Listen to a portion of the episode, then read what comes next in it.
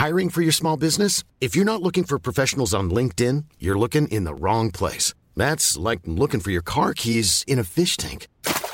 LinkedIn helps you hire professionals you can't find anywhere else, even those who aren't actively searching for a new job but might be open to the perfect role. In a given month, over 70% of LinkedIn users don't even visit other leading job sites. So start looking in the right place. With LinkedIn, you can hire professionals like a professional. Post your free job on linkedin.com slash people today.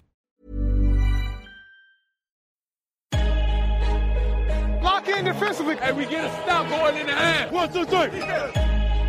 Attack, attack, attack.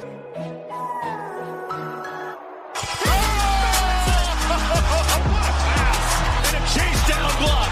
He erased it.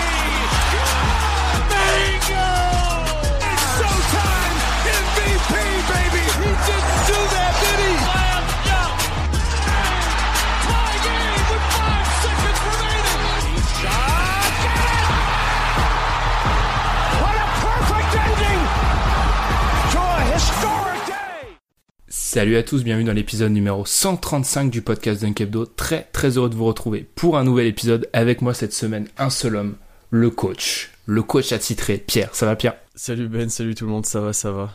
Ça va, ça va. Alors qu'on va parler euh, en deuxième partie de ton équipe préférée en NBA, les Rockets. Ça va? T'es prêt pour ça? C'est ouais, il y a tous mes joueurs préférés dans cette équipe-là.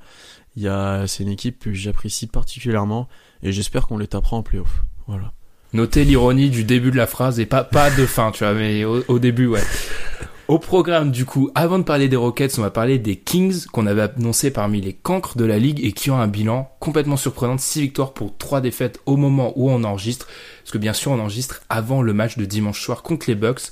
Faut-il croire en ces Kings? Bah, C'est un peu la question qu'on va se poser dans cette première partie. Puis dans la seconde partie, on va donc parler des Rockets qui, eux, bah, et c'est vraiment le monde à l'envers, ont du mal avec des problèmes en défense, une attaque pas vraiment inspirée. Ils sont dans le bas de la conférence Ouest alors qu'ils sont censés être les outsiders numéro 1 des Warriors. Faut-il s'inquiéter cette fois-ci? On va tenter d'y répondre en overtime. Si on a le temps, on va parler des Wizards qui euh, restent les Wizards en fait. hein. Rien ne change tout ça. Sinon, une information très très importante à vous donner. Certains l'ont peut-être remarqué la semaine dernière, il y a eu un petit retard dans la sortie du podcast. En fait, le podcast est sorti euh, aux mêmes horaires que d'habitude, c'est juste qu'on a eu un problème de flux. Alors ce que je vais dire, ça concerne pas les utilisateurs iTunes, qui eux ont eu la mise à jour. D'ailleurs, sur iTunes, Pierre, tu t'es moqué de moi, on est à 95 petites étoiles. On va y arriver à 100. hein. Ah, et ça a augmenté alors euh, ça a ouais. augmenté, mais, mais à une vitesse mais folle.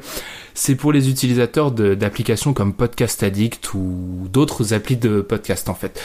Euh, on a dû mettre à jour le flux en fait, ce qui fait que la plupart d'entre vous ont peut-être plus le bon flux. Pour savoir si vous avez le bon flux, c'est assez simple. Le logo du podcast a changé. C'est-à-dire que le logo du podcast, c'est tout simplement un ballon où il y a écrit Dunkemdo NBA Podcast.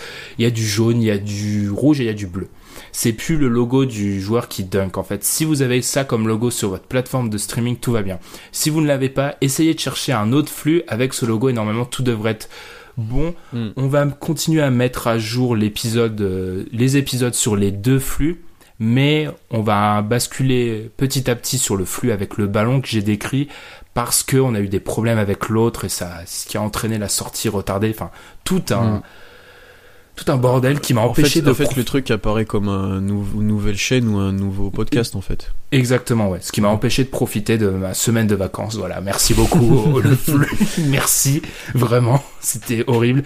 Non, mais normalement, ça doit pas poser de problème. On sait que la plupart de nos auditeurs viennent de iTunes. Ça a été mis à jour et Podcast Addict, on a laissé un message sur les réseaux sociaux. On vous invite à vous inscrire sur ce flux avec le petit ballon. Vous cherchez juste Dunk Hebdo, vous allez tomber dessus. Et l'avantage de tout ça, vous inquiétez pas, j'ai bientôt fini.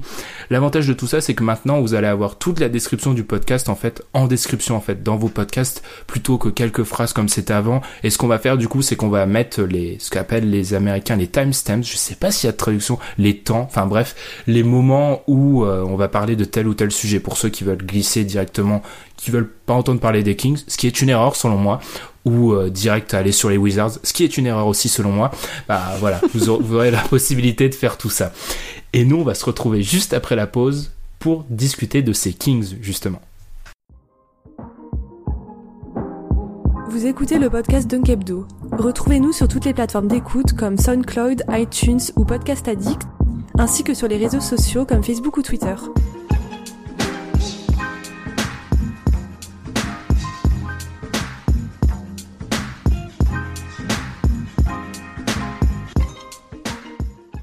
Les Kings, les hommes de Dave Yorger, affichent donc un surprenant bilan de 6 victoires pour 3 défaites pour la première fois depuis novembre 2014.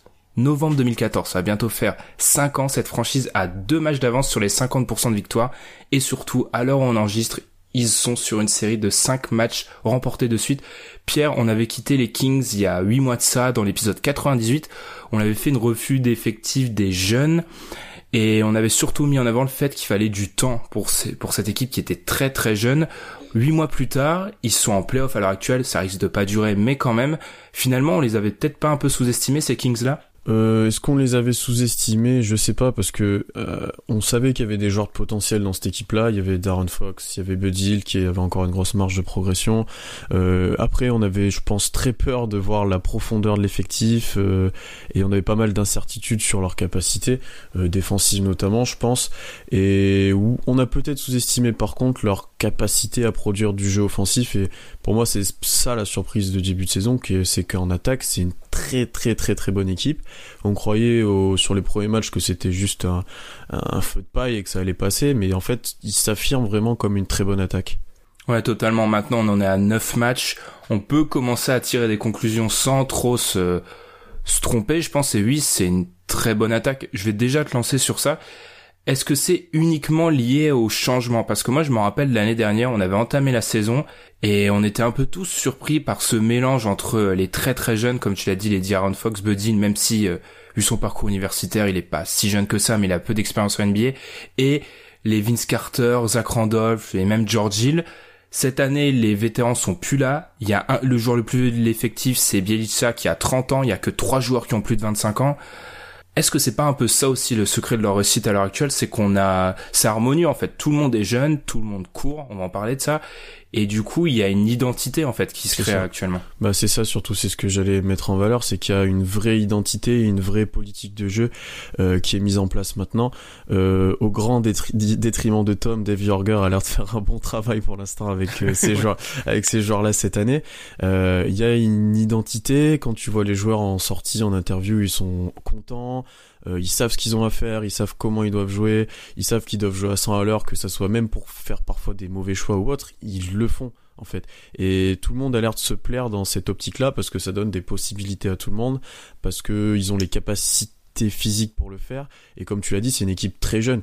Euh, quand on les regardait avec Alan, je me souviens quand ils ont joué contre Oklahoma City, il me dit leur banc en fait c'est une équipe NCAA. Mais c'est ça, il y a que des joueurs qui mm. sortent de la draft ou qui sont dans leur contrat rookie et qui sont très jeunes. Et c'est des joueurs qui ont du potentiel. Certains ont pour l'instant peut-être pas forcément le niveau NBA ou l'ont pas encore complètement prouvé ou sont des faibles joueurs de rotation mais il y a des potentiels il y a des joueurs qui ont besoin de prendre confiance et qui le font et qui sont bien utilisés pour l'instant en tout cas Ouais, ouais, totalement. C'est vraiment, c'est l'accent sur la jeunesse, et je trouve que c'est, c'est ça qui est intéressant en fait, c'est que moi, on le sait, j'adore quand il y a une identité de jeu. C'est un de mes, c'est un de mes combats. Euh, quand j'arrive à identifier une équipe ce qu'elle fait, les Kings, ça faisait plusieurs années où c'était un petit peu trouble. Là, c'est clair. Il y a eu pas mal de sorties médiatiques. T'as eu raison, Pierre. Moi, je vais juste en citer une de Darren Fox qui explique que, je cite, on tente d'épuiser les équipes adverses. On a déjà remarqué sur quelques-uns de nos matchs, certaines équipes s'effondrent dans le quatrième et nous on continue de courir. Même s'il reste 4 minutes et que nous menons de 5 ou 10 points, on cherche toujours à accélérer.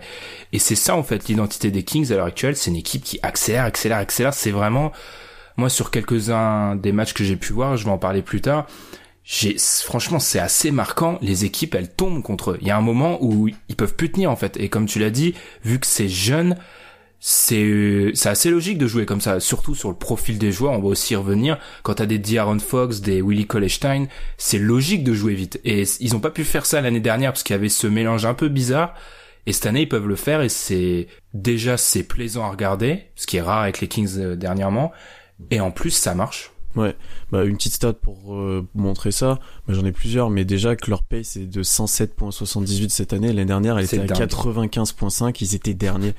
Euh, c'est juste un bon euh, considérable. En fait, ça leur fait quand même 12 possessions de plus par match. Enfin, dit comme ça, c'est c'est exceptionnel. Et du coup, Euh, L'équipe, comme tu l'as dit, a des vraies qualités pour courir. Ils sont dans le top 5 euh, sur les points contre-attaque, top 5 sur les points après perte de balle, top 5 dans les points dans la peinture et top 5 euh, dans les points en transition c'est une vraie équipe efficace et en contre-attaque et ils ont un profil euh, de jeu qui les aide grandement. Et pour ponctuer ça en plus, quand ils n'ont pas eu les situations de contre-attaque, ils sont super forts sur transition parce que Buddy est un gros shooter, parce que Belicha arrive en trailer et sanctionne, parce que Kolestein est quand même physiquement euh, au-dessus de certains pivots et est capable de courir, est capable de prendre une position ou de jouer très vite sur pick and roll. Et ce qui fait que sur les tirs, à, ils prennent 42% de leurs tirs en 15 secondes ou moins, et ils sont à 54% sur ces tirs-là. Donc en fait, c'est juste que tu mets mm. tout dedans et en jouant vite et que tu profites de la non mise en place de la défense adverse pour, euh, pour sanctionner en fait. Ouais, totalement. Ils mettent 32 points par match sur transition. 32. C'est, c'est énorme. C'est incroyable. Et vraiment, ça, je pense qu'on peut commencer à parler de lui, c'est D'Aaron Fox, qui a, alors, je ne vais pas revenir sur ce triple double, juste petite parenthèse, là, ça fait quand même trois semaines qu'on nous dit, ah, un tel a fait le record de ça, ça, ça, c'est intéressant, mais il va falloir commencer à comprendre qu'il faut mettre ça en perspective, parce que vu mm. qu'il y a 15 000 possessions de plus par mm, match, mm, forcément, ils font des records. Après, il faut rien retirer à D'Aaron Fox, qui fait un début de saison, mais franchement, j'ai, j'ai pas souvenir, enfin, ça, ça existait, hein, mais un tel bout entre saison rookie, saison sophomore, c'est plus le même joueur. Et vraiment, je pense que c'est celui qui bénéficie le plus de changements avec l'accélération, comme tu l'as dit, où en fait, c'est une équipe qui passe d'une équipe demi-terrain à vraiment une équipe qui accélère à tout va. Et il, est, il est vraiment incroyable. Je veux dire, quand tu le mets en transition, il y a moyen que ce soit le joueur le plus rapide de la NBA actuellement, vu que Wall est hmm. vieillissant et, plus trop lui-même. Dennis Smith va vite, mais j'ai pas l'impression vraiment il va une vitesse d'Iron Fox et il fait les bons choix en fait. Et comme tu l'as dit, ça aide tout le monde. Buddy, c'est pas le meilleur passeur du monde, mais vu que le jeu est plus écarté et qu'en plus ça va vite, il peut trouver, les choix sont plus simples à faire. Bielica, t'as l'impression que c'est, on revoit le joueur de, mm. de ce qu'on avait, de ce qu'on voyait en Europe. Ce qui est un petit tacle à Thibodeau aussi, hein, parce qu'il savait pas l'utiliser. Complètement. C'est un autre joueur.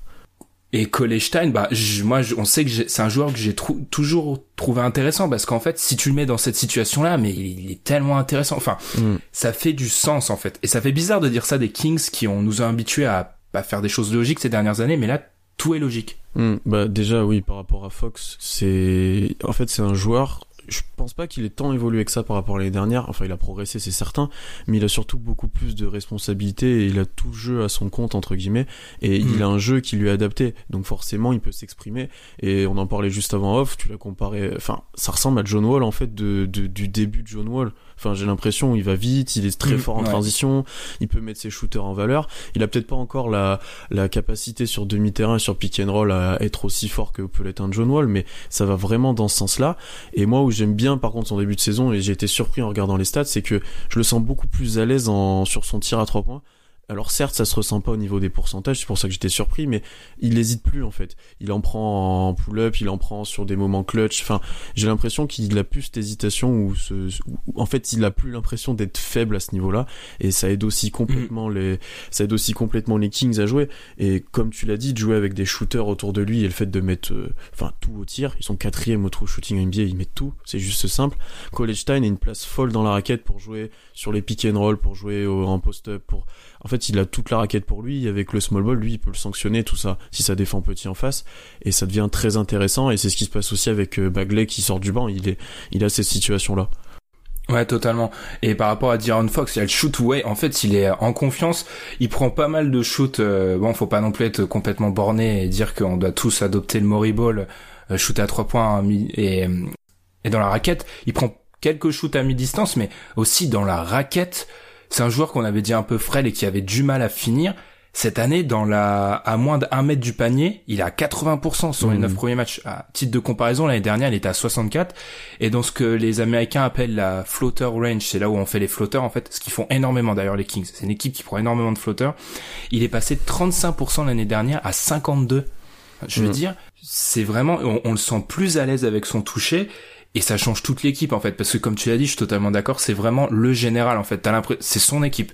L'année dernière t'es un peu hésitant c'est un rookie c'est normal à la main mais là tu sens vraiment que c'est son équipe et qu'il y a un élan. Et les stats le traduisent puis il y a quelque chose de très simple c'est à dire que le, le plan de jeu du 5 remplaçants c'est le même en fait. Ça c'est hmm. censé aller vite mais il n'y a pas la même chose en... ouais. Il y a pas le talent. Beaucoup moins de talent Euh, surtout Mais sur les lignes arrière, la- c'est ouais, compliqué. Ah oui, les lignes arrière, c'est assez. Vu Mm. que Bogdanovic pas là, c'est très compliqué.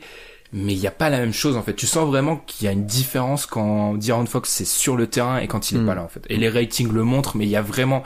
C'est lui en fait, c'est le franchise player à l'heure actuelle. Hmm, moi, c'est après c'est un peu ça qui me fait peur, c'est le banc et leur profondeur d'effectif. Alors certes, Bogdanovic n'est pas là, mais t'as quand même Iman Shumpert dans le 5 et qui est un peu la, enfin le, leur cinquième joueur en plus de Kolestein, euh, et Fox et Hild et un peu c'est un peu cette pièce qui sont encore à la recherche. Ils la recherchent et je pense que Bogdanovic pourra l'être, sachant qu'il va lui si tu lui donnes des tirs ouverts, tu lui demandes de courir, je pense que ça pose pas trop de problèmes. Euh, au contraire. Euh, mais en fait, c'est surtout ces quatre-là qui font que les Kings gagnent des matchs. Euh, sur le début de saison, c'est 22,5 de net rating, les quatre-là ensemble. C'est c'est un des meilleurs NBA et Fox organise tout ça autour de lui. Belichka est euh, potentiellement un MIP pour l'instant. J'ai vu ça passer plusieurs fois, mais là utilisé en stretch fort avec des responsabilités, il est en confiance sur son tir, il a des tirs ouverts, il est aussi de par euh, bah, sa, sa technicité, il peut sanctionner par des dribbles, par des drives, il trouve les joueurs tout seul. Il est un peu parfait dans ce rôle-là de second organisateur en fait de l'attaque, où euh, où Buddy Hield va graviter autour de tout le monde et rechercher des tirs ouverts, rechercher des end-off, rechercher des coupes et sanctionner offensivement parce que le scoreur de l'équipe, par contre, si Fox est le général, c'est Buddy Hield. Et en fait, ça me fait penser un peu Fox et Hield à Wall et Bill. Enfin, c'est c'est une comparaison. Ouais, j'y ai pensé aussi, ouais. on ouais. dirait ça. J'espère qu'ils auront pas le, le destin qu'ont les deux pour l'instant. Mais euh, t'as le général sur le parquet, un peu organisateur, dans le- et le shooter, euh, scoreur, euh, potentiellement capable de tout faire en attaque et qui est vraiment intéressant sur, sur, sur ces points-là. Donc ça fait penser à Wall et Bill sur les profils de joueurs en tout cas. Mm, totalement. Juste pour revenir deux minutes sur Bielica, il y a des stats assez incroyables. J'avais lu un article du site Nylon Calculus qui est dingue, ou en fait qui montre que tous les joueurs des Kings, pratiquement, quand ils jouent sur le terrain avec Bielica, mais ils gagnent euh, en termes de pourcentage de réussite, ça monte mais de plus de 10 ou 15 points Mm. en fait. C'est vraiment et ça se limite pas au spacing. Et c'est pour pour moi ça a été l'erreur de Thibodeau en fait, une des nombreuses. C'est il a en fait utilisé Bielica que comme un shooter en fait Ouais. spot up. Il, il avait que ça comme responsabilité à Minnesota et le fait est qu'il y a eu des moments où il marquait pas et du coup il jouait moins et il avait plus la confiance. Là on voit comme tu l'as dit euh, plus tôt il joue en trailer et puis des fois il passe enfin c'est un- joueur qui sait faire des passes. Enfin, je veux dire Mm. il est capable de trouver le décalage. C'est un mal- facilitateur, euh, vraiment facilitateur de, du jeu et qui trouve les extra passes et qui, enfin, il a joué en Euroleague, il a ce jeu à l'européenne entre guillemets de collectif et de d'être capable de faire des choses par toi-même aussi.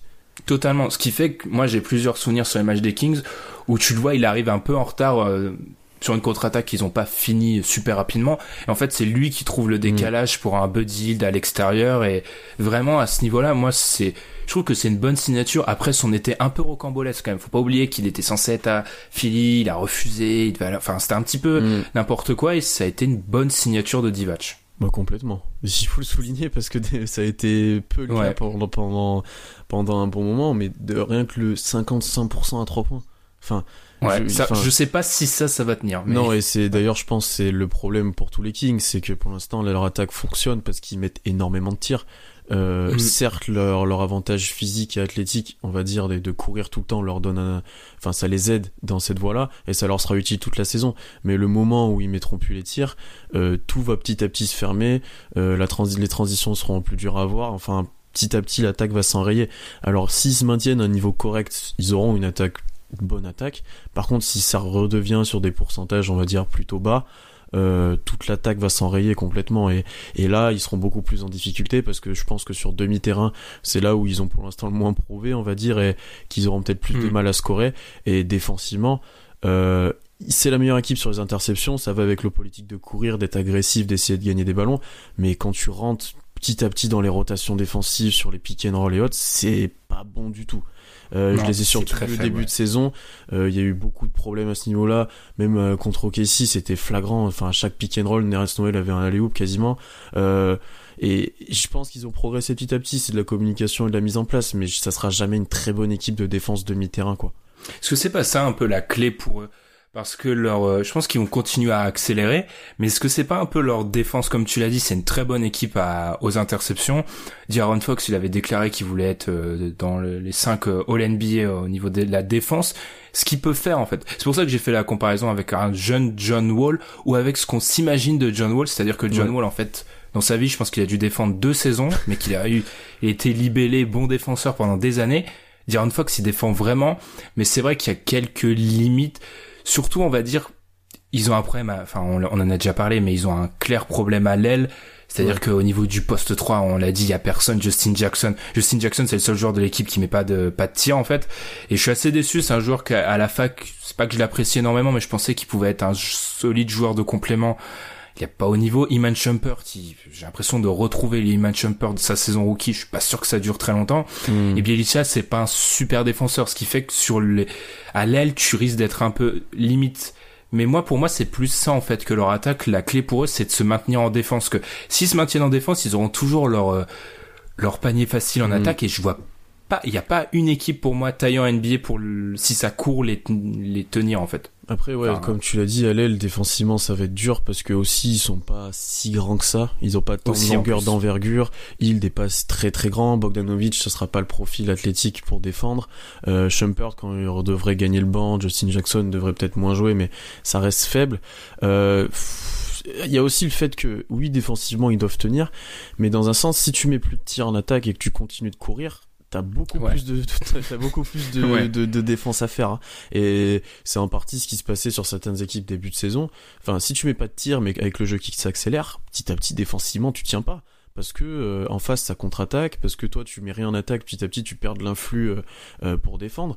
Et j'ai peur c'est ce qui arrive à cette équipe-là, s'ils mettent plus de tir en tout cas. Pour l'instant on en est très loin, mais euh, ils vont devoir trouver des alternatives, notamment les soirs où ils vont plus rien mettre. Et ça sera intéressant de voir, euh, ben voilà certains certains matchs où ils, ils mettent moins de tirs, ils sont beaucoup moins adroits, mais ils arrivent quand même à rester dedans. Ça serait intéressant de les voir sur les sur les prochains matchs euh, dans une, dans cette situation-là.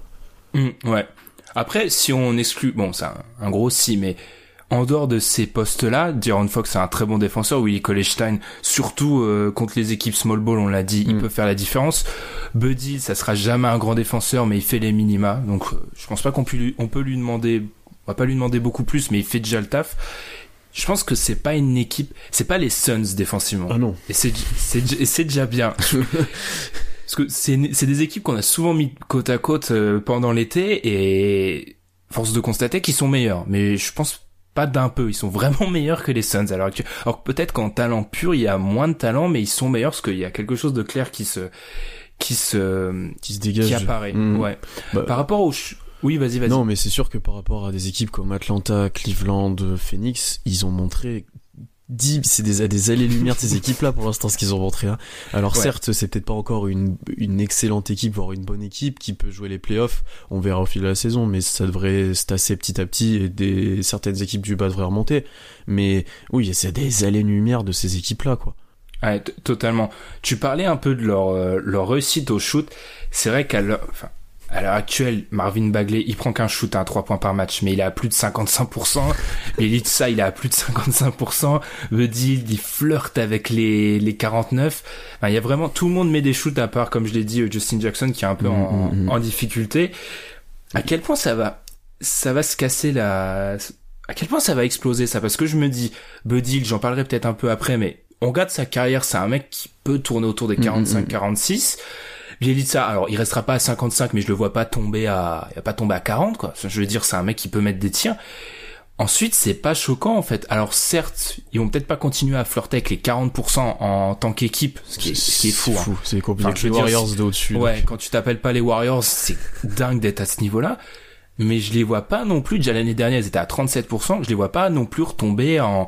Pour moi, ça peut se tenir. Là, c'est exceptionnel. Mais ils vont pas retomber vraiment à un niveau. euh, Ils vont pas être mauvais, quoi. Bah c'est vrai que c'est une équipe qui a des vraies qualités de shoot. Après euh, on parle sur des on part sur des chiffres très hauts hein, parce que quand tu dis au-dessus Oui. de 45 pour Buddy, de 50 pour Bielicha peut-être c'est c'est des chiffres monstrueux. hein. Alors ouais, certes Bielitsa 50, c'est non. Allez, on va dire, il peut, il peut pas descendre. euh, ouais, On va dire qu'ils ils ont des mecs qui peuvent tourner entre 40 et 45. Ouais, je pense sans que- gros, sans gros ce problème. qui ce qui est très très bon et euh, Mm. et ce qui est ce qui est fatal pour certaines équipes hein. mais après ce qui peut les aider à rester sur ces pourcentages, c'est que déjà ils ont des antécédents, comme tu l'as dit, les saisons d'avant euh, où c'était une bonne équipe pour tirer, mais c'est aussi que ça défend plus quoi. Enfin, on va, je pense Oui, que oui, ça viendra petit à petit. On en fera sûrement un sujet un jour, mais euh, la défense c'est plus d'actualité en NBA. Pour très peu d'équipes, ça devient une arme en fait. Et c'est plutôt comment je fais fonctionner mon attaque pour scorer et pour euh, avoir des tirs et pour marquer beaucoup de points, plutôt que comment je peux, so- peux stopper l'équipe adverse maintenant. Et ça va être ça, je pense, sur euh, une bonne partie de la saison, jusqu'à ce que les joueurs peut-être fatiguent un petit peu et qu'on mette moins de tirs, etc. Et qu'il va falloir bah, peut-être faire un petit peu plus d'efforts défensifs du coup. Hmm, je m'adresse à Pierre le coach là. Est-ce que c'est pas non plus du coup est-ce que c'est pas un schéma de jeu qui prend avantage en fait de ce que ce qu'on constate, c'est-à-dire il y a plus de défense. Alors eux, ils sont ultra agressifs. Moi, j'aime bien ce genre d'équipe qui joue les lignes de passe. Mm. Diron Fox, il joue constamment les lignes de passe et il a un, assez bon flair. Je veux dire, alors il se fait cramer quelques fois, mais globalement ça passe. Je veux dire que c'est ils prennent. Enfin, pour j'ai l'impression que c'est une des premières fois qu'on voit les Kings jouer un basket actuel, enfin dans Mm. leur temps. Complètement. Ben, Depuis courir en contre-attaque, mettre du rythme Ouais. offensivement, rechercher les shoots à trois points, euh, jouer au, jouer small ball et jouer autour d'un grand, mais tu vois, enfin, c'est vraiment un jeu offensif moderne et défensivement, je pense que c'est simple, c'est qu'ils savent qu'ils ont peut-être pas spécialement les capacités pour l'instant de défendre demi-terrain très bien euh, sur les écrans, etc. Donc autant jouer les interceptions, autant faire des paris sur les lignes de passe et être très agressif là-dessus. Où là, ils ont les jambes pour le faire. Enfin, je préfère voir euh, Buddy Hield ou Fox défendre très haut sur les joueurs plutôt que, que d'attendre que par exemple Kevin Durant ait la balle sur euh, sur Buddy Hield Ouais. et qu'il marque quoi. Je préfère qu'il le coupe de la de, de la balle. Donc c'est clairement moi pour moi un bon choix de faire ça. Jusqu'à quand ça pourra marcher? Jusqu'à quand euh, les autres équipes vont s'adapter aussi? Euh, Ils vont prendre à un moment ils vont prendre des backdoors, à un moment il y aura moins de passes et ça va jouer sur du pick and roll simple et ils seront sanctionnés. Ça va s'adapter petit à petit, mais je pense que ça peut être une vraie vraie arme pour eux. Mais ils vont aussi progresser bah, dans les autres domaines quoi. Il faut que maintenant tu aies une attaque complète pour euh, et une défense complète sur demi-terrain pour que tu puisses être Mhm. efficace dans toutes les situations. Parce que les matchs, les jours où bah, on prend un exemple tout simple, si Fox se blesse ou tu mets plus de tirs à trois points ou t'as une équipe qui met tout en face et que t'as pas de contre-attaque, bah ils ont plus rien. Ouais. Et moi j'ai très peur. On va on va y revenir quand on parlera de leur calendrier parce qu'il faut pas non plus, faut pas se voiler la face. Ils ont pas battu des, des grosses équipes. Moi j'ai peur pour cette équipe. Alors on les met pas en playoff, hein, mais j'ai peur pour eux quand ils vont jouer des grosses attaques en fait, qui va leur tout simplement leur couper les possibilités de faire de la contre-attaque. Enfin, quand ils vont jouer, enfin on va pas dire les Warriors, mais quand ils vont jouer des équipes bonnes en attaque, ils vont faire comment en fait? Et Mm. j'ai aussi très peur contre les équipes. Bah c'est malheureux qu'on enregistre avant ce match des Bucks, mais j'aurais bien aimé voir ce match-là parce que typiquement c'est le pire match-up que je peux imaginer pour ces Kings en fait. Ouais. Une équipe longue avec un ailier euh, top euh, top 5 NBA ou enfin pas loin. C'est affreux pour eux parce qu'ils ont personne pour Mm, défendre mm, là-dessus et Bah, les Bucks ils peuvent jouer défensivement. Tu vois, tu regardes leur, leur prochain calendrier, ils jouent les Bucks, c'est un match-up pas favorable pour eux. Les Raptors, ça l'est en partie avec Kawhi, Ah etc. t'as les Lakers qui arrivent ensuite, les Lakers qui jouent aussi très vite, qui tirent beaucoup, et t'as LeBron, et enfin, ils auront tout pour les gêner. Euh, T'auras les Spurs, enfin, t'as des équipes qui vont vraiment leur poser problème. Je les vois pas du tout gagner contre les Warriors, parce qu'ils vont les amener, ils sont obligés de les amener dans un match d'attaque, et Enfin, vu les Warriors actuellement, c'est pas une très bonne idée. Ouais, c'est Euh, on a donc- connu meilleur comme idée. Donc leur fin de mois avec un gros calendrier contre des grosses équipes, euh, ça sera pour moi leur- le moment de les juger vraiment. Parce que là, on a vu, ils ont changé de politique de jeu, ils ont joué des, des équipes plutôt faibles pour le mettre en place et ça a plutôt très bien fonctionné. Euh, ils viennent de passer 146 points aux Hawks. Alors certes, ils défendent pas, mais il faut les mettre les 146 points. Ah mais ce, ce match-là, franchement, c'est les. J'en ai vu une partie, c'est les Harlem Globetrotters. c'est euh, La première possession, je crois que les deux premiers points des Kings, ou c'est peut-être euh, les points 2-4, enfin bref, c'est D'Aaron Fox, il fait un coast to coast, personne le touche. hein. mm, mm, mm. Je veux dire, ça vous résume tout le match. Ouais, après tu vois, il faudra euh, voilà, ce sera le moment de les juger. J'ai bien aimé par contre leur victoire contre euh, tu vois même contre le Magic ou les Grizzlies où ils limitent l'adversaire à moins de 100 points et eux ils sont pas à 120 points quoi. Le, le match contre les Grizzlies c'est 97-92, s'ils arrivent à gagner des matchs sur ces scores-là, ça peut être intéressant pour eux aussi. Parce que ça c'est des matchs où ils mettent moins dedans, c'est des matchs où ça répond sûrement un peu plus défensivement à Memphis, et eux aussi ont pu répondre quoi. Et là moi, ouais, j'attends vraiment de les voir sur la fin du mois pour euh, pour où ils seront à la fin du mois quoi. Ouais, totalement. Ouais, mais ça va être primordial.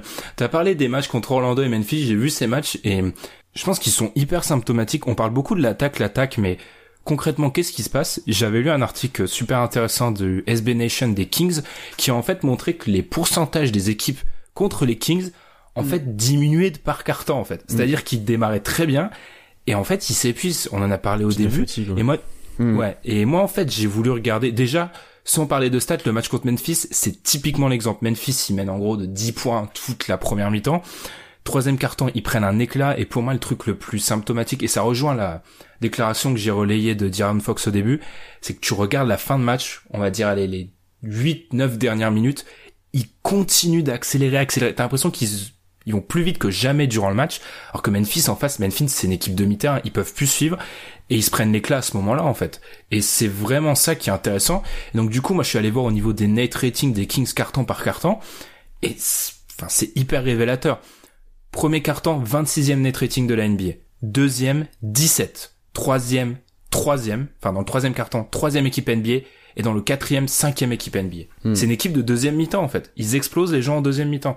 Et ça, je me dis que certes le shoot peut un peu partir, mais ça va rester. Je pense que c'est quelque chose qui va rester. Typiquement les Kings, tu les joues en back-to-back, t'es à l'extérieur, il y a moins que tu te fasses exploser, parce que tu peux pas tenir une équipe qui court avec des mecs, euh, Hmm. des jeunes joueurs pendant 48 minutes. Moi, le facteur fatigue, il joue complètement dessus parce que t- tu fais ta première mi-temps, bah certes ils défendent dur, ils défendent haut, ils jouent les interceptions, mais toi t'es encore lucide pour euh, répondre, pour lire la défense, pour jouer le backdoor éventuellement s'ils montent trop, pour trouver les tirs ouverts, et donc là-dessus bah, tu les sanctionnes au début de match, mais petit à petit la fatigue vient, tu deviens moins lucide et tu trouves moins ces solutions-là et le et petit ton collectif se, se déraille un petit peu et eux ils profitent de ça et ça augmente encore leur leur leur interception, leur jeu en transition et ça te fatigue encore plus quoi. C'est un peu un cercle fructueux pour eux de faire ça en fait.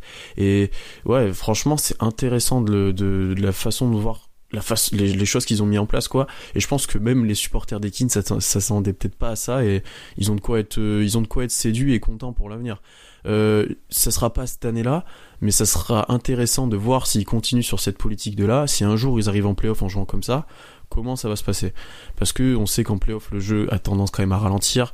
Il faut des joueurs dominants sur demi-terrain, il faut des joueurs capables de scorer quand la défense devient plus forte. Comment eux, avec cette façon de jouer, ils pourront dans les futures années, s'ils vont en playoff, euh, répondre à ces contraintes-là Ça sera intéressant de le voir.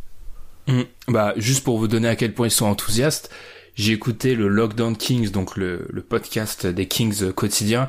Quand ils avaient enchaîné leur victoire contre Atlanta, il a quand même ouvert le podcast avec Cool on the Gang Celebration, hein, pendant le début de l'émission. C'était ça. Ils ont gagné cinq matchs de saison régulière de suite. Non, mais ça fait plaisir, ça fait plaisir. Et surtout, enfin, on en a, on a assez répété, ça fait plaisir à voir. Et ça, c'est super cool. Après, c'est clair que, hum, on va peut-être finir là-dessus à quel point c'est réel ce qu'on voit à l'heure actuelle? C'est-à-dire où on les classe? Euh, moi, je me déjà, j'avoue, je pense pour moi c'était une des trois, quatre pires équipes de l'NBA. Comme tu l'as dit, ils ont plus prouvé que les Cavs, que les Hawks, euh, qui est d'autre est à la rue, que les Suns. Où on les on les classe? On est d'accord, ils font pas les playoffs cette année, mais allez, euh, ils s'approchent des 30 victoires, ce qui est déjà une première victoire, ouais, je pense. euh, 20, tu vois, 25-30. Ils ont pris de l'avance, je pense, euh, sur euh, ce qu'on attendait d'eux par rapport à leur Ouais, victoire. pas mal. Euh, je pense que ça, là, ils vont commencer ben, de marquer un petit peu le coup sur la fin de mois, mais ils vont quand même gagner des matchs. Et il y a un moment où, pour moi, ils vont connaître un vrai passage à vide. Où, euh, où les joueurs auront du mal à rester dans l'intensité, où les jeunes vont commencer de fatiguer, où euh, ils vont avoir un gros calendrier. Je connais pas leur calendrier par cœur, mais euh, tu vois, peut-être en post All-Star Game ou en voilà, ils vont commencer Ouais. pour moi de marquer un peu le pas et à voir où ils sont placés à ce moment-là. Je pense pas qu'ils vont tanker, je pense pas qu'ils seront déjà trop loin même pour jouer un très haut tour de draft. Enfin, très très très haut tour de draft, on va dire. Mais euh, je pense qu'à un moment ils vont marquer le pas. Mais déjà 25-30 victoires pour cette équipe-là à l'Ouest. Euh, C'est inespéré, C'est inespéré. Mm. C'est complètement. L'Ouest qui est pas si forte que ça, mais on en reparlera un jour, mec. Il y a beaucoup mal d'équipes qui déçoivent en fait Mm. Ouais. et qui ont du Mm. mal à démarrer et qu'on a peut-être surestimé. Euh, mais en fait, c'est assez contradictoire. Mais l'Est reste assez faible en fait aussi. Ouais. T'as l'impression que, enfin, pas que le niveau a baissé, mais que c'est plus incertain quoi. J'ai l'impression Ouais. cette année. Ouais, il y a pas mal. Faut pas parier, faut pas miser de l'argent sur les matchs NBA actuellement parce qu'il y a pas mal d'équipes. euh, Ouais, je suis assez, je suis assez d'accord avec ça. Ils peuvent s'approcher des 30 victoires et bah, ils sont déjà à 6 sur 9 matchs. Mm. C'est déjà- c'est déjà- énorme et c'est pas mal pour eux. Il y a vraiment quelque chose qui se crée. Bien sûr, l'objectif, on en a assez parlé. Il va falloir combler ce poste à l'aile. Il va falloir trouver quelqu'un. Je pense pas que ça soit. On en a très peu parlé. On a de Bogdanovic son retour. J'ai lu pas mal d'avis comme quoi ça avait été un peu positif son absence, ça a un peu libéré D'Aaron Fox et Bud Hill, c'est un peu vrai, mais il va faire du bien euh, sur les postes arrière et un petit peu à l'aile en renfort pour euh, permettre que la, le 5 remplaçant s'effondre pas comme il le fait Hmm. souvent. Bah, ça te fait une Mais vraie rotation en plus, quoi. Ouais, Et l'année dernière, parce- il avait beaucoup le ballon, il avait beaucoup de création dans ses mains, il- parce que Fox jouait moins, euh, il avait un rôle important. Donc là, oui, ça a permis de responsabiliser les autres et à voir comment il s'adapte. Mais j'aimerais le voir en euh, un petit peu en créateur, mais évolue avec comme Budhild autour des shoots, autour des drives, etc. en scoreur. Et je pense que ça peut être très très costaud parce que Bogdanovic, euh, euh, s'il y a des shooters à- aux Kings, lui, c'est potentiellement le meilleur avec Hill, je pense. Ouais, ouais. Donc c'est vraiment, c'est juste défensivement. De toute façon, c'est pas, on l'a dit, ils ont une politique, ils essayent de cacher leurs faiblesses, mais c'est sûr que défensivement, même si c'est une bonne équipe contre le pourcentage à 3 points, pour ma petite théorie pour ça, moi, c'est qu'en fait, euh, ils fatiguent tellement les équipes qu'au bout d'un moment, ils peuvent même shooter à 3 points en face. Enfin, ils ont, ils ont probablement les, les, les jambes aussi pour faire des bons close-out et essayer de faire exactement, ouais. C'est ça. C'est pour ça, c'est pour ça qu'ils sont plaisants à avoir joué en fait. Mm. C'est qu'ils se donnent et il y a eu pas mal de citations de Dave Jorger là-dessus. Il se donne à 100% en fait. Même Bielitsa, euh, souvent on éthique les Européens euh, euh, lents et tout, et c'est peut-être pour ça qu'il a pas plu à Thibodeau, mais il fait les efforts. En défense, je suis désolé, c'est pas, euh, il y a bien pire et le sujet d'après, on va en parler. Il y a bien pire en défense sur les postes à l'aile. Qui se donne Il pas fait- aussi, il y a bien pire. Oui, qui se donne pas. il, il fait le taf, Bielitsa, et globalement, moi je suis séduit par ces Kings. On va, en- encore une fois, on le répète, hein, ça joue pas les playoffs. C'est encore très fébrile, mais il y a quelque chose qui se crée et c'est super intéressant. On souhaite à aucune équipe d'être euh, d'être mal en fait. Donc Bah, euh, c'est Tu vois, on a fait, euh, enfin, en- dans la preview de la saison, dans les questions, il y avait quelle équipe tu conseillerais à un nouveau fan de suivre. Mais moi, je suis un nouveau fan NBA et je vois les Kings ce début de saison, mais j'ai envie de regarder cette équipe-là, hein. vraiment, parce que il y a, voilà, ça joue, ça joue tout simplement. Et t'as des jeunes joueurs et voilà. Et tu vois là, pendant le podcast, j'ai eu une pensée. Imagine, bon, ils auraient pas eu Buddy Hield s'il y avait pas eu le trade, mais il y aurait des Marcus Cousins au milieu à la place de Collenstein. Qu'est-ce que ça aurait donné? Ça aurait été ouais. je me demande ce que ça aurait donné parce que t'aurais eu encore plus de spécifiques, t'aurais eu Cousins au milieu. Euh, Est-ce qu'il aurait pu courir autant? Peut-être pas, mais ça aurait été un vrai impact et c'est bête que ça arrive que maintenant et avec les joueurs qu'ils ont maintenant arrive pas et t'es pas avec Cousins au milieu en fait et bon après ouais voilà ils ont récupéré Buddy dans, dans l'échange qui est une, une bonne contrepartie au final Mm. Je sais pas si ça aurait aussi bien marché que ça, mais oui, ça aurait été, ça aurait été plaisant. Mais d'ailleurs, ce trade, moi j'ai lu un truc marrant, je sais plus j'ai lu ça où, peut-être sur Twitter, mais qui, qui expliquait qu'est-ce qu'ont ont besoin les Pelicans à l'heure actuelle. Trois petits points, Buddy. Franchement, c'est de ça qu'ils ont besoin actuellement les. Bah, les Pelicans, donc, est-ce que euh, les Pelicans sont vraiment gagnants de ce trade au final? Je pense pas hein. Parce non, que je pense pas. Un trade qu'on a moqué. mm. qui reste une demi-saison, enfin qui joue une saison et qui se blesse, qui part, qui et au final les Pelicans marchent mieux sans lui au final. Donc euh, Ouais. Alors qu'on a, mais ça aussi un jour faudra faire un petit retour en arrière sur ça. Mais il y a eu pas mal de trades à un moment où on s'est dit mais les superstars partent pour rien. Et la plupart quand tu les regardes avec un ou deux ans de recul, mm, mm. C'est pas toujours l'équipe qui a acquis la superstar qui s'en est bien sortie. Hein. Même la plupart du temps c'est pas le cas. Dernière petite stat juste pour finir parce que celle-ci elle est tellement énorme, elle m'a tellement fait rigoler. Donc les Kings sont actuellement à 5 victoires de suite Pierre. Ce qui est une plus grosse série pour eux depuis janvier 2016. On l'a dit, ils jouent les Bucks. On n'a pas encore les résultats du match. Je pense, on pense tous les deux à la défaite. Mais on sait pas. Si jamais ils venaient à gagner contre les Bucks, ils en seraient donc à 6 victoires de suite. Pierre, dernière fois que les Kings ont gagné 6 matchs de suite. Ouais, ça ça sent les les Kings à l'ancienne euh, la- la belle- janvier 2005. Ouais, avec euh, il devait avoir Stojakovic et tout ça, non, c'est ça? Janvier 2005, ça fait quand même, c'est quand même. euh, Je me demande qui c'est qu'il y avait dans, 2005. qui c'est qu'il y avait dans l'effectif à cette époque-là. Mais j'ai remonté, je me suis dit non, j'ai commencé, à- j'ai commencé à- avec basketball référence, j'ai joué, tu vois, j'ai mis eu- entre 2007, 2008 et maintenant, je me suis dit ils vont bien enchaîner ces victoires. J'ai pas vu de résultat, je me suis. dit, C'était en 2005-2006 ou 2004 Je- 2005 janvier 2005, donc ça fait 2004-2005. Ah oui, Ça fait ça un paquet de temps. Disons qu'on n'était pas vieux toi et moi quoi. Non, non, voilà, on s'intéresse pas trop à Euh, l'NBA, on s'intéresse Oui, mais je me souviens de Man. équipe-là, Mike Bibi, Brad Miller, Kutino Mobley, PJ Sovakovic. C'était mon premier NBA Live 2005 euh, sur la PS2. Très bon jeu d'ailleurs. Wow. Euh, et Je qu'ils avaient une équipe qui était super agréable à jouer parce qu'ils mettaient tout dedans. Donc, euh, Ouais, donc t'imagines, enfin ça fait vraiment euh, ça date. On sait pas si ça va arriver, je doute que ça arrive parce qu'encore une fois les Bucks c'est pas un bon match-up, mais au moins voilà, il se, il se crée quelque chose et c'est cool. Enfin, c'est bravo, bravo pour, bravo pour ces Kings. Et on va enchaîner. C'est pour ça que ce podcast-là, c'est vraiment le monde à l'envers. C'est-à-dire qu'on a, on a passé 30 minutes à dire du bien des Kings et on va en passer, je sais pas combien d'autres de ces minutes à dire du mal du finaliste de conférence à l'Ouest. On se retrouve, du coup, on va se retrouver juste après la pause pour en parler.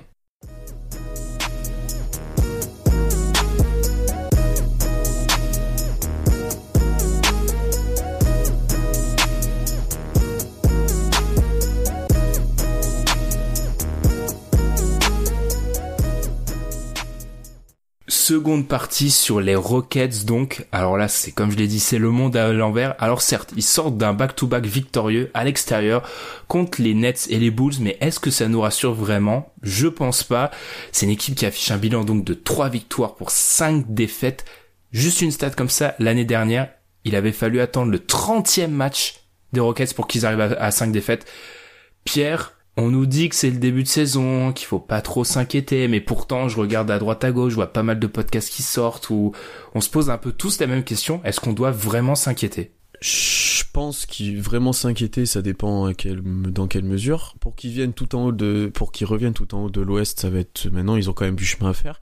Euh, de là à pas les voir en playoff, il y a de la marge, et d'être vraiment inquiété, il y a encore de la marge, mais il y a des vrais, vrais, vrais motifs d'inquiétude pour cette équipe-là. Euh, en fait, ils jouent comme l'année dernière, sauf que ils ont pas la même équipe, tout simplement, et euh, c'est tout se passe mal en fait, dans le sens où James Harden est moins flamboyant, Chris Paul a loupé des matchs et, euh, et, fait un peu de la parodie de Chris Paul, c'est ce que je t'ai dit hier là en regardant contre Chicago. Euh, la perte d'Ariza et d'Embaumute au final, elle est vachement préjudiciable et c'est surtout leurs remplaçants qui sont pas au niveau parce que voir du Michael Carter Williams, du James Ennis qui est peut-être James Ennis qui est peut-être leur meilleure rotation pour l'instant et qui lui il fait ce qu'on attend de lui, je pense. Euh, Carmelo Anthony, euh, t'as des rookies qui ont du temps de jeu. C'est plus l'effectif des Rockets d'avant pour l'instant. Alors certes, ils ont des blessés qui devraient revenir, mais t'as plus la même versatilité, t'as plus le même impact physique, t'as plus les mêmes joueurs, et ça se voit d'une part individuellement parce que tout fonctionne moins bien parce que les tirs rentrent moins parce que euh, c'est moins fort et ça se voit collectivement défensivement surtout où ils sont perdus ah, totalement on peut, on peut finir le, le sujet Rockets après ça. Je pense que dire non, mais ouais, je suis totalement d'accord avec toi. Si, si on imaginait ces Rockets là capables de d'inquiéter encore les Warriors, oui, il faut s'inquiéter. Mais nous, on n'était pas dans cette optique-là. Donc forcément, parce que déjà, ils ont 5 matchs de retard pour les Warriors. Pour moi, déjà, ils ont pas l'avantage du terrain contre les Warriors. Déjà, c'est une première chose. Je les vois pas remonter 5 matchs. Ça, c'est certain. Surtout ces Warriors-là. On, on s'était promis de pas trop parler d'eux, mais voilà, ils sont en feu, euh, ils remontent pas. Ensuite, tu l'as dit, euh, moi le premier, mais à culpa, les pertes de Trevor Ariza et Luc Richard remplace, et surtout leur remplaçant, mm. ça fait très mal. C'est-à-dire que ça défend plus à Houston. Enfin, une de leurs forces l'année dernière, c'était à la fois leur attaque flamboyante, mais aussi leur défense. Euh, je veux dire, ils défendent plus. Euh, on va en parler. Je pense que tu vas en parler largement, mais Carmelo Anthony, alors faut pas lui jeter la pierre uniquement à lui, mais il est aussi responsable pas mal de ce côté-là. Je trouve que Clint Capella pas vraiment dans ses en meilleure forme.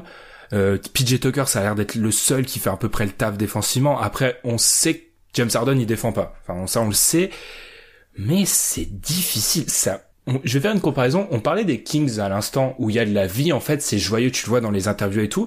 Là, on est face à une équipe des Rockets où même D'Antoni, il est venu en interview dire qu'il avait pas les solutions. Enfin, c'est mais c'est ce qui se passe actuellement, c'est que les Rockets sont amorphes. Enfin déjà qu'ils ont pas un jeu ultra euh, enfin c'est pas l'équipe qui joue le plus vite c'est pas l'équipe qui fait le plus de passes c'est pas l'équipe qui fait le plus vivre son attaque entre guillemets. Il se repose beaucoup sur Harden et Chris Paul autour des switches défensifs. Mais là ils sont amorphes quoi. Enfin quand t'as un temps mort euh, contre les Nets où t'as Chris Paul qui pousse euh, d'Anthony et qui gueule sur ses coéquipiers pour qu'ils se mettent un peu à défendre et à jouer c'est quand même à un moment donné il y a des soucis dans l'effectif et il y a des soucis d'envie quoi et ça se voit bah, défensivement où l'année dernière c'était quand même la septième défense. Cette année ils sont à 111.3 de defensive rating ils sont 25e c'est comme les Lakers. Enfin on, on, peut tailler les Lakers qui défendent pas qui font courir mais Houston défend pas du tout. Ils défendent autant qu'eux et ils courent moins.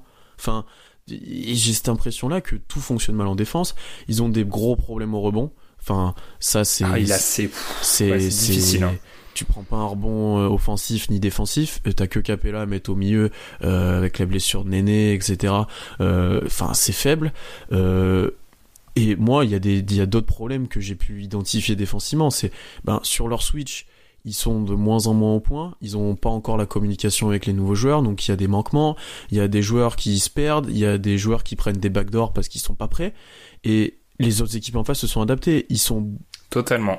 C'est ça la clé, ils sont tous adaptés Mm, en fait. mm, qu'il prenait les- faut prendre l'exemple du match contre les Pélicans où euh, Anthony Davis est servi constamment poste bas euh, avec un écran préalable, il a tout le temps un balle sous cercle, il marque. Et c'est une stat que j'ai pu retrouver, c'est que on le sait que contre Houston, eux, ce qui favorise, c'est les post-up, parce que c'est une des situations où, par exemple, James Harden est peut-être le plus efficace défensivement par rapport à son jeu, et euh, où ils sont cap eux, ce qui- ce qu'ils veulent vers, c'est ce qu'ils veulent amener, en fait, des post-up contre eux. Et là, l'année dernière, ils en prenaient 9% des actions contre eux, c'était des post-up. Cette année, c'est monté à 12%. La deuxième équipe est qu'à 9% quand même. hein. Donc il y a un vrai gouffre et y a les équipes adverses ont vraiment ciblé ça. Et les équipes tournent à 50% au tir quand on leur donne la balle au post-up. Donc c'est peut-être que 12% des actions, mais à chaque fois que tu donnes la balle en, en post-up contre Houston, ils ont plus les capacités de défense. Et ça aussi, comme on l'a dit, ça vient de, ben, de du changement d'effectif. Ariza Mbamute était long, physique et pouvait défendre ces situations-là. Va faire défendre ça à Michael Carter Williams. C'est pas possible. Ouais.